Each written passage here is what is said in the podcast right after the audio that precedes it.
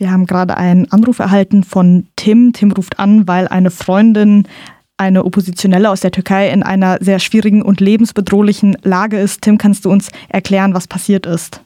Ja, hi, mein Name ist Tim und ich äh, rufe an wegen äh, meiner guten Freundin Özgül Emre. Ähm, sie ist äh, politisch geflüchtet hier in Deutschland und ähm, wurde am 16. Mai ähm, festgenommen in Heidelberg und das ist halt geschehen im Rahmen der ähm, NATO-Beitrittsverhandlungen der äh, von Schweden und Finnland.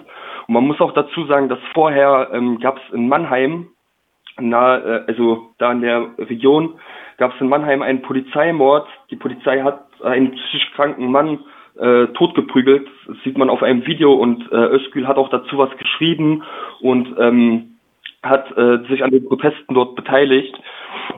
Und sie ist seit dem 15. oder 16. Mai, also seit dem 16. Mai ist sie nachweislich im Hungerstreik, weil ähm, man verwehrt ihr ihre eigene Privatkleidung. Und dazu muss ich kurz mal für die Zuhörenden äh, das mal einen Rahmen setzen. Nach Paragraph 5 des Justizvollzugsgesetzbuches Rheinland-Pfalz ähm, darf nicht der Anschein erweckt werden, dass Untersuchungshaftgefangene schuldig sind. Dementsprechend wird mit dieser Anstaltskleidung der Anschein erweckt, sie sei schuldig. Nach Paragraph 61 Absatz 2 haben Untersuchungshaftgefangene ganz klar das Recht auf Privatkleidung. Das wird ihr verwehrt. Und nach Paragraph 4 äh, und den verschiedenen Absätzen, die nach Paragraph 4 folgen, hat sie das Recht, würdevoll behandelt zu werden, dass ihre Persönlichkeit geachtet wird, sowie dass ihre Selbstständigkeit ähm, gefördert wird im Vollzug. Und im Rahmen ihres Hungerstreiks hat man ihr jetzt von der JVA einen Monat lang, einen ganzen Monat lang Salz und Zucker, was halt lebens, ähm, lebensnotwendig ist, lebenserhaltend notwendig ist während einem Hungerstreik. Sorry, ich muss mich ein bisschen sammeln, das ist auch ein sehr emotionales Thema. Ähm, hat man ihr nicht gegeben.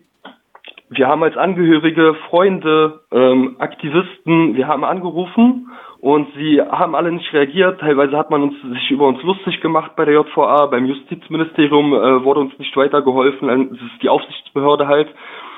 Schlussendlich hat Frau Jena Süßen, äh, Anwältin von Öschgül, eine Pressemitteilung geschrieben, äh, wo Zitat am Ende steht, das Leben und Gesundheit meiner äh, Mandanten sind keine Verhandlungsmasse. So sehe ich das auch. Das Leben und Gesundheit von meiner Freundin ist keine Verhandlungsmasse, nichts, womit man spielt. Auf jeden Fall ähm, durch öffentlichen Druck und die Anwältin konnten wir erreichen, äh, dass ähm, Bundesrichter, äh, das Richter am Bundesgerichtshof Dr. Lutz einen Beschluss äh, rausgegeben hat, womit er die Anstalt also gezwungen hat, dass man ihr Salz und Zucker gibt. Also wir haben es quasi schwarz auf weiß.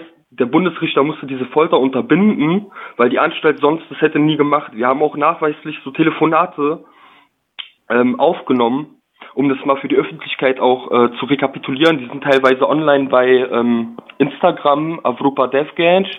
Das ist äh, so eine Jugendgruppe, äh, ähm, wo, wo wir halt die Leute darüber ne, unterrichten und das auch richtig so sagen, hey, sehr geehrter Beamter vom Nachtdienst, wir unterrichten Sie darüber, dass es lebensbedrohlich ist, wenn unsere Angehörige halt kein Salz und Zucker bekommt und die haben sich dann halt lustig gemacht, uns weggedrückt oder uns mit unseren Nummern halt irgendwelche ähm, ja, halt Datenmissbrauch teilweise auch betrieben, weil viele Leute haben dann komische Anrufe bekommen von so Betrugsmaschen.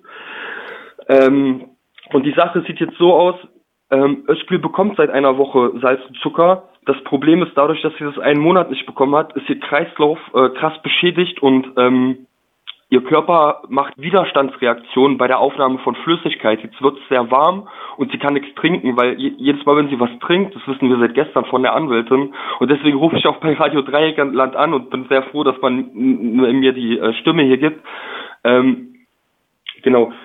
Äh, die Folge ist jetzt quasi, dass sie, wenn sie trinkt, sie erbricht, sie muss kotzen. Das heißt, sie verliert sogar Flüssigkeit. Und das alles nur, weil ihr halt, wie gesagt, das Recht auf private Kleidung verwehrt wird. Sie kriegt halt voll den Sonderstatus, weil sie ähm, politisch Verfolgte aus der Türkei ist und irgendwie die Bundesrepublik da, keine Ahnung, voll die Mittäterschaft betreibt, so mit dem AKP-Erdogan-Regime so.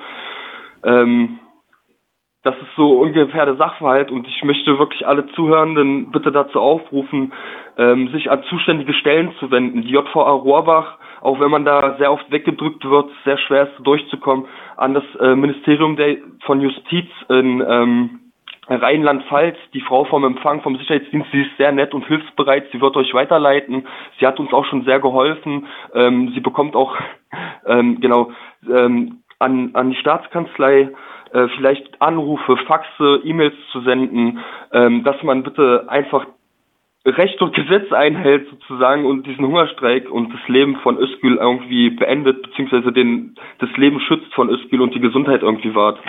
Das ist so der Sachverhalt und ich bin euch sehr dankbar, dass ich ähm, den Raum bekommen habe, das hier kurz äh, mal zu sagen und die Öffentlichkeit zu informieren. Vielen lieben Dank.